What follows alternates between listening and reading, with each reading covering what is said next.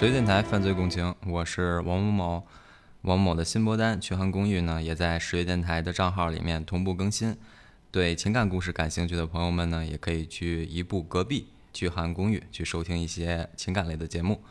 好了，我们废话不多说，就进入今天的故事。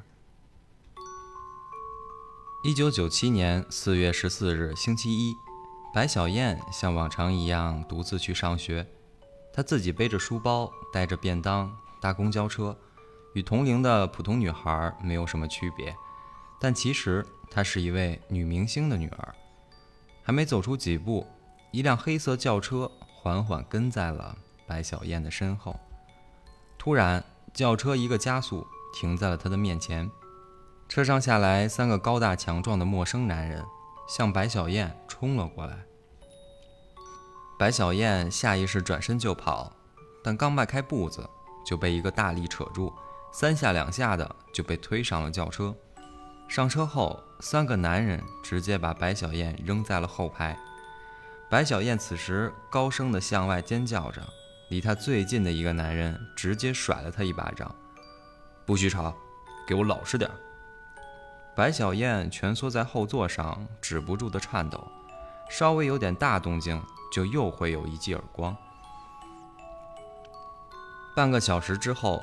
这辆车停在了一个偏僻的出租屋的门口，周围都是废弃的楼房，一片死寂，荒无人烟。其中一个被同伴称作阿进仔的人，一脚踢开了大门。这个男人眼神凶狠，皮肤有些黑，十分强壮。进门后，阿进仔把白小燕扔在了一边，因为恐惧又被摔疼，白小燕瘫软在地上。痛哭起来，可哭泣引来了阿进仔更残暴的行为。他朝着白小燕的腹部狠狠地踹了一脚，再哭，再哭就杀了你！白小燕只好紧紧地咬住嘴唇，不发出任何声音，任凭泪水止不住地流。她知道自己是被绑架了，因为作为明星的女儿，这是她第二次被绑架了。上一次是他十岁那年，歹徒闯进了他们家，绑架了全家人，但很快就有人来将他们全家解救了出来，而这回被绑架的却只有他自己。他绝望地趴在地上，期待着妈妈可以来救他，离开这个充满噩梦的地方。可这里不仅没有希望，而且还多了更多绝望。白小燕。被绑来还没两个小时，就被这几个男人侵犯了。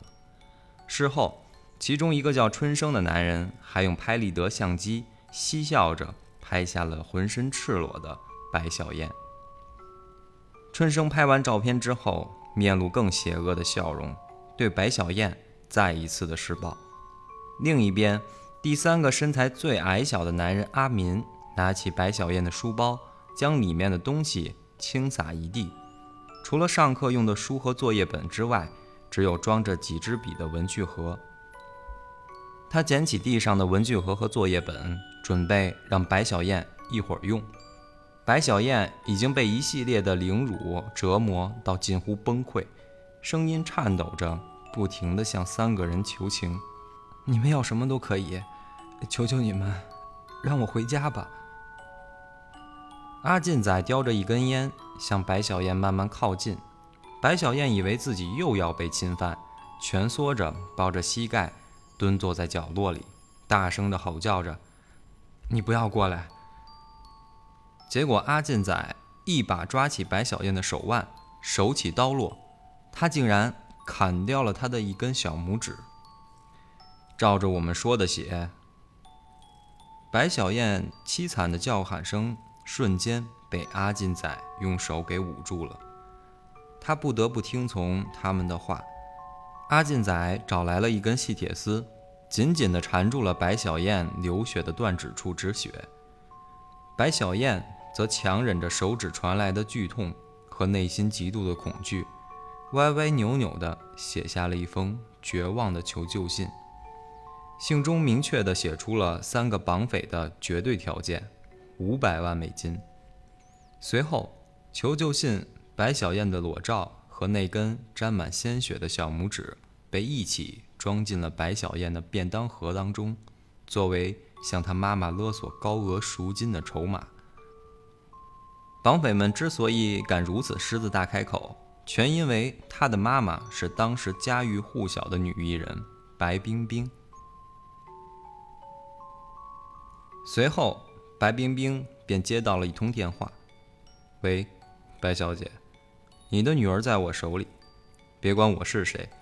如果你还想见到她，今晚九点一个人到龟山墓园取一个包裹，记住。”如果你还想见到活着的他，就千万不要报警。就当白冰冰询问着对面是谁的时候，电话已经挂断了。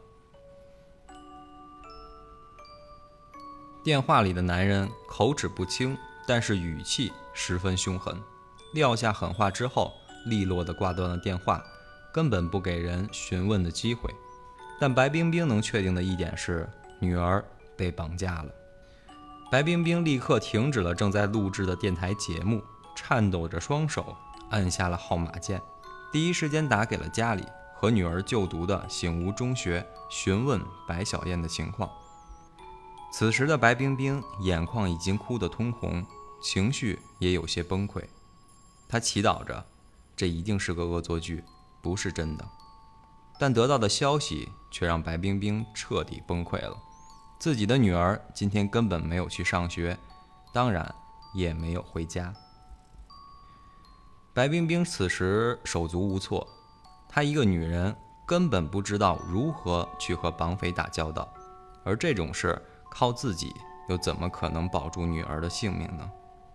纠结的白冰冰依然抱着一丝侥幸，继续尝试着联系女儿，但都音信全无。她独自沉思片刻之后，用手抹掉了脸上的泪水，心里拿定了主意：报警，立刻报警。当晚，警方一听是大明星的女儿被绑架，立马打起了十二分精神，全员出动，迅速成立了零四幺四专案小组，全力的搜索白冰冰的女儿。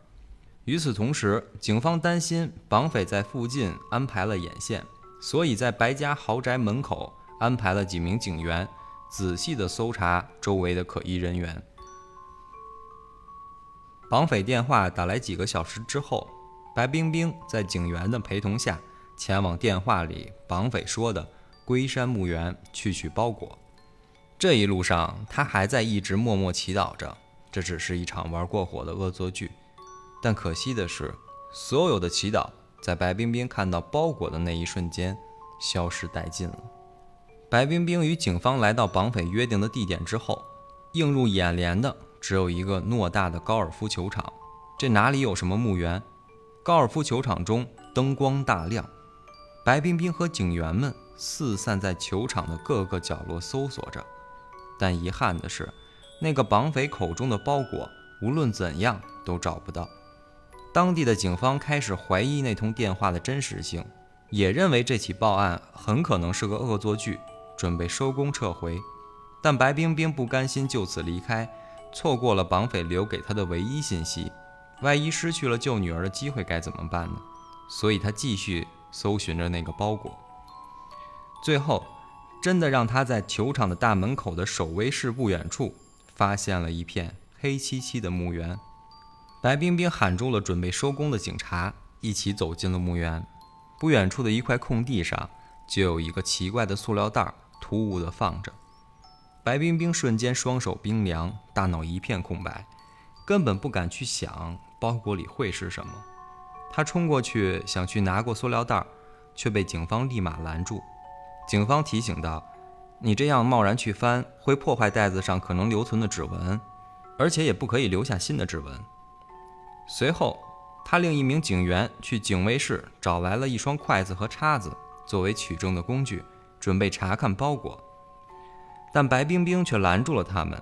她坚持要自己去拿。她深呼吸了一下，颤抖着伸出双手。她发现是一个便当盒，而且就是自己女儿的便当盒。一股不好的预感涌上了白冰冰心头。她小心翼翼地打开盒子，里面仅有几张纸和一小块不明物体。白冰冰颤抖着手，用筷子夹起那块不明物体，对着手电筒的光查看。那是个几厘米的长条状物，上面沾满了暗红色的干涸液体。白冰冰一眼就认出来，这是女儿白小燕的小拇指。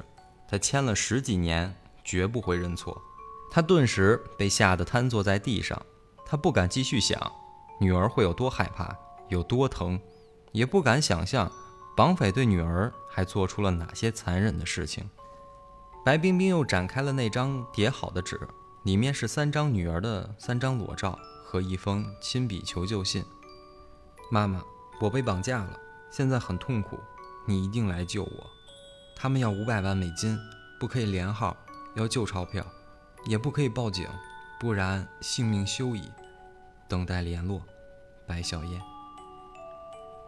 白冰冰看着手里的女儿亲笔写的求救信，泣不成声。信封的边缘参差不齐，信上的字体歪歪扭扭，字里行间都透露着女儿的疼痛和绝望。但把白冰冰推向绝望深渊的事情还远没有结束。众人都说白冰冰能爆红全因命好，可实际上自打出生起，老天爷就好像没有多加眷顾她。白冰冰从小出生于贫苦人家。穷到要靠卖儿女来维持日常生活，因为家里孩子多，她差点被送养。但白冰冰并没有得过且过，在一个偏僻农村里低头认命。一九七三年，十八岁的白冰冰参加歌唱比赛出道，后来她又去了日本发展，在那里遇到了比她大十九岁的日本漫画家尾原一奇，两个人互生情愫。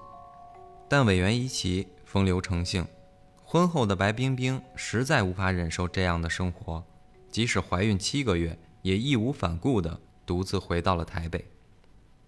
白冰冰让家人过更好的生活，让单亲家庭长大的女儿比别人过得更好。她拼了命地发展事业，她独自抚养女儿，也同样把女儿养得亭亭玉立，无比优秀。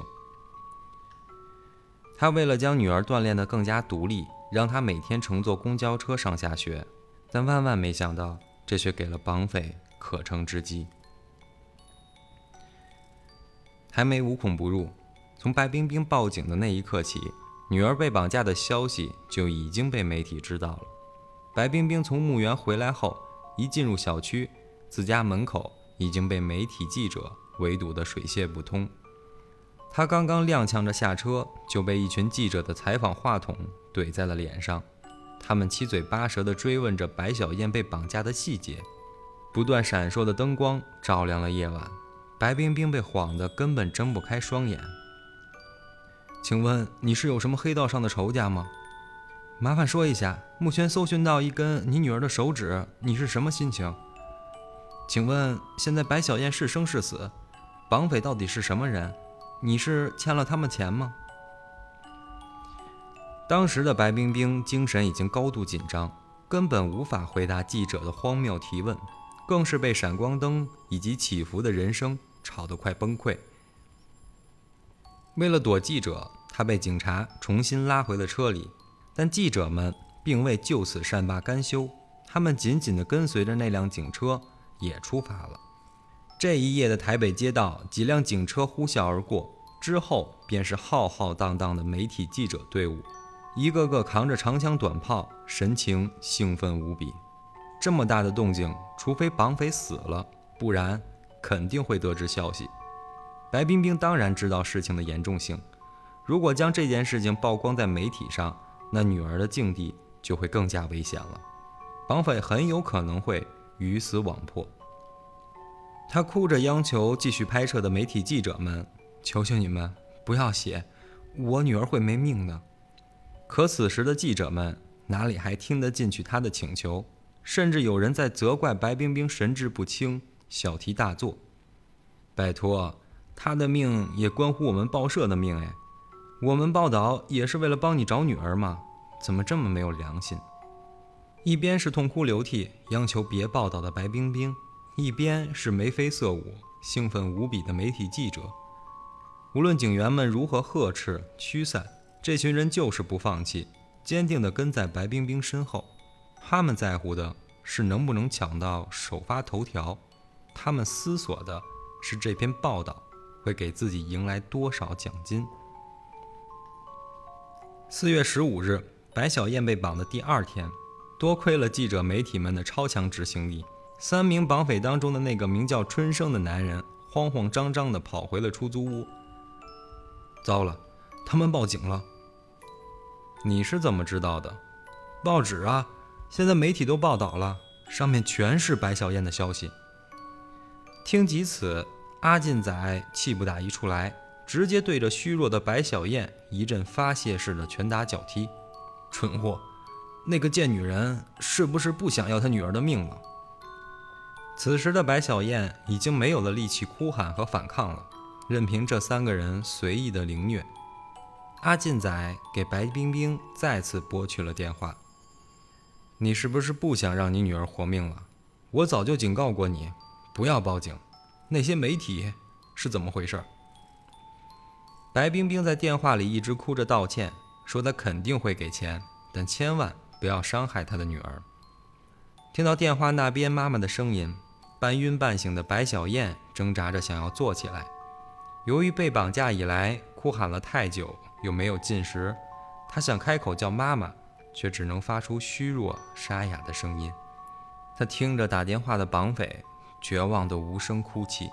正在这时，接电话的阿进仔突然看向他，空气安静的那一刻，白小燕以为等待他的又将是残忍的虐待。你，把这一段念出来。阿进仔拿着一份当日的报纸，指着其中一条新闻，对白小燕说道：“其他废话一个字都不要说，听懂了吗？”白小燕眼中浸满泪水，点了点头，用微弱的声音一个字一个字地读着报纸上的文字。还没读完，报纸又被阿进仔一把抢走，继续对着电话那头说：“听清楚了吗？如果你们继续和警员、记者一起出现。”我们拿不到想要的东西，你也别想再见到你女儿。说罢，他又啪的一下挂断了电话。虽然白小燕被关在这里，无法判断外面的昼夜变化，但无意间听到了电视新闻和广播电台也开始穿插播放关于她被绑架的这件事儿了。一夜之间，仿佛全社会都开始关注起这起绑架案。三个绑匪看到这情景，瞬间暴怒。关注的人越多，他们的行动自然越容易败露，所以他们无法再寄希望于第一封求救信里要求的赎金了。因为一旦警方参与进来，得到赎金的可能性就变得微乎其微，甚至还会使他们的行动处于更危险的状态。随后，他们辗转了几处和家属交接信息的地方，但令他们恼怒的是。每次在新的地方，都不是白冰冰一人前来，警员和记者不但没有减少，还反而更多了。气急败坏的阿进仔不得不再次改变交易地点，耐心也被一点一点地磨得消失殆尽。他看到交易无法再继续，直接断掉了白小燕的饮食，之前还会给她灌些泡面维持生命。在出租屋里，白小燕只要开始有力气吵闹。就会被强喂下十几片安眠药，到最后已经无法分清她是睡着了还是昏了过去。四月二十日深夜，距离被绑架的那一天已经过去将近一周了。阿进仔和另外两个绑匪已经忍无可忍，他们不想再等了。三人在最后一次轮流侵犯白小燕之后，又朝她的肚子狠狠地踹了几脚。此时的白小燕已经叫不出任何声音，也流不出一滴泪。这几天非人般的日子，早就已经把她折磨得不成样子了。之后再无半点生气。此时的阿进仔已经失去了理智，他将冰冷的水泼在白小燕脸上，破口大骂着，再次强行让她醒来，将一根长长的尼龙绳绕在了白小燕的脖子上。别怪我，要怪就怪你妈妈吧。白小燕被绑架新闻的传播速度。比警察抓捕罪犯的速度可快得多了。一边是记者的穷追不舍，一边是绑匪的临时变卦，还有久久不能掌握绑匪行踪的警方。由于绑匪使用的是一般用于诈骗的移动电话，所以一时间无法通过电话号码锁定绑匪踪迹。此刻，作为母亲的白冰冰心如刀绞，她只想争分夺秒地找回自己被绑架的女儿，但是目前的情况很不乐观。警方劝慰道：“他们不过是想要钱罢了，不敢对小燕怎么样的。”警方这般对白冰冰打包票，可他们掌握的实际情况其实和白冰冰一样多。但警方的小脑袋瓜可不是摆设，他们想，既然无法找到绑匪踪迹，不如让他们自己出现，所以警方选择借助媒体力量，向社会呼吁全民寻找白小燕，同时向绑匪喊话，劝其自首，并保证会给他们宽大处理。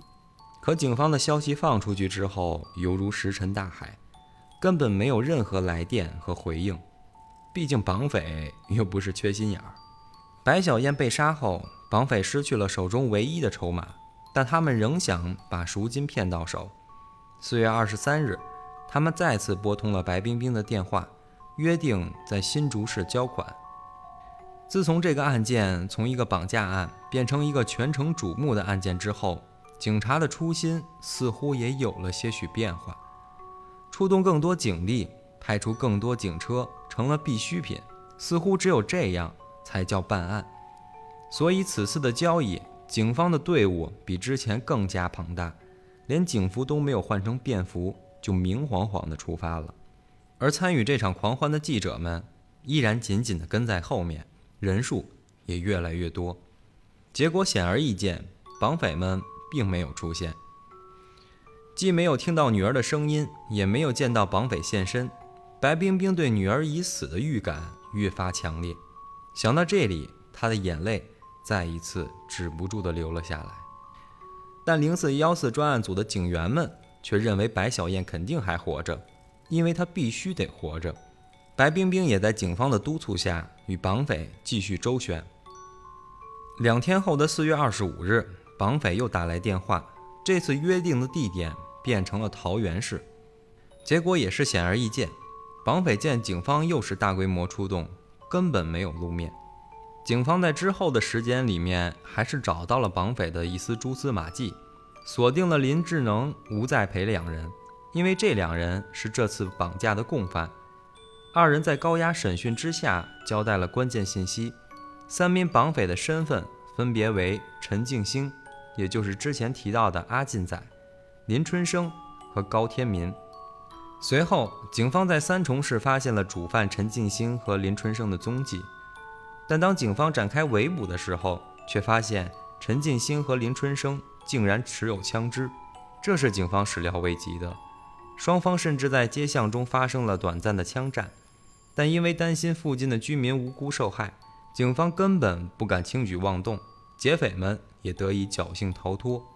面对如此紧急的情况，白冰冰的心里其实已经不抱有太多希望了。而警方这次依然没有放弃自己的观点。他们坚持认为白小燕还活着，如果不强硬对抗缉拿劫匪，会令白小燕处于更加危险的境地。所以，警方当即又加大了搜捕力度，扩大了搜索范围。这样一来，原本有些丧气的白冰冰心中竟然又燃起了一丝期盼，并且在警方的强烈坚持之下，她在二十六号的上午举行了记者招待会，在会上请求民众。一起帮忙救出女儿白小燕。现场的各家媒体听到消息之后更加兴奋了，像打了鸡血一样，在自家的媒体头版头条上大肆报道。记者招待会结束，白冰冰疲惫地返回家中，而身后仍有大量的记者和电视台卫星转播车围堵在他们家门口。四月二十七日，警方向绑匪发动了亲情攻势，试图以亲人的呼唤。让绑匪们迷途知返，释放白小燕。但是，无论绑匪的亲人们在电视机里面如何劝说，三个绑匪也迟迟没有现身。而在四月二十八日这天，白小燕终于被找到了。正值青春的他，已经静静地躺在散发恶臭的排水沟里很多天了。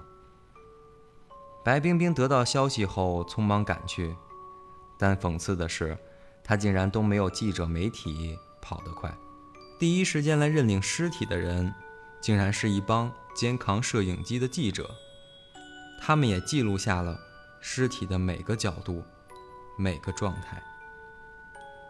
经法医初步判断，白小燕已经死亡八到十日了，头部、腹部曾经受到过重击，而腹部的重击更是直接导致了肝脏破裂、失血过多。她的处女膜也被发现了有破裂的心痕。可以推断，生前遭受了严重的凌虐和强暴，而真正致其死因的原因是机械性窒息，脖颈处有清晰可见的尼龙绳从正面勒毙的痕迹。等白冰冰赶到时，现场已经被记者和群众围得水泄不通了。只见她急忙忙地穿过人群，又突然减慢脚步，缓缓地走向自己的女儿。她完全不敢相信。自己苦苦找寻多日的女儿，竟然就这样悲惨地离开了人世。女儿如此凄惨的样子，不断地冲击着白冰冰，而媒体也为白冰冰的崩溃再添了一把柴火。次日，白小燕的遗体惨状、血腥断指，全部被发布在了各大报纸、杂志最醒目的头版头条，电视、电台也在循环报道着。白冰冰对记者哭诉着说：“我孤儿寡母，你们不能那样欺负我。”她想用这样的话语让大家放过自己，也放过已经去世的白小燕。但这样感人催泪的画面，却又被记者用心地记录了下来，变成了白小燕失踪死亡事件的后续报道。而普通民众呢，一边对记者媒体的行为表示不耻。却又一边因为好奇而不断关注，当时报纸的销量和电视的收视率双双呈直线上升。白小燕绑架案并没有随着找到尸体后告终，而是持续在发酵。当地的警方压力重重，民众怨声载道，谁也不想生活在一个绑匪横行的阴影中。警方宣布全面追击在逃嫌疑犯陈静兴、宁春生。和高天民，但想要抓到这三个人，简直比登天还难。案发一个月之后，警察竟然收到了三个在逃嫌疑人共同书写并且按下指纹的限时信。里面写的是什么呢？他们三个人竟然要求警方释放在押人员张素贞、张志辉，称白小燕绑架案仅为他们三人所犯，与其他人无关，态度十分嚣张。警方自然没有理会。八月八日，他们三人再次出现在了大众的视野中。他们勒索了台北县某陈姓商人五百万。八月十一日，陈进兴又持枪侵入了台北市富阳街民宅，绑架了屋内三名女子。警方接到报案之后，却只派了两名警员赶往案发现场，但他们忘了陈进兴有枪。最后，其中一名警员张瑞荣身中两弹，还让陈静兴趁交通高峰期逃跑了。八月十九日，民众检举发现林春生和高天民的踪迹，警方仍然不长记性，又一次的仅派出了两位警员前去查看。林高二人与前来的两名警员发生了枪支冲突，其中一名警员当场中弹殉职。支援警力赶到现场之后。落单的林春生被警方逼得走投无路，身中六枪的他知道自己被抓后必死无疑，所以当场持枪自杀了。然而，林春生的自杀却并没有阻止陈静心和高天民继续犯案。林春生死后，陈静心和高天民受到了一部电影《变脸》的启发，为了逃避追捕，竟然去整了个容。当时大街小巷都贴满了他们的照片。十月二十三日，陈静心和高天民就找了一家名叫方宝芳的整形诊所，决定通过整形改头换面。他们持枪胁迫了诊所医生，为高天民进行了整形手术，将他原本又宽又深的双眼皮切开，缝合成了单眼皮。手术结束之后，二人不仅没给钱，还杀人灭口。方宝芳医生的妻子，二十一岁的护士都未能幸免于难。而更让人愤怒的是，护士虽然正处于月经期，竟然还被陈静心给侵犯了。他们的尸体被发现时，全部被黄色胶带蒙住双眼和口鼻，并且绑住了双脚，一枪毙命。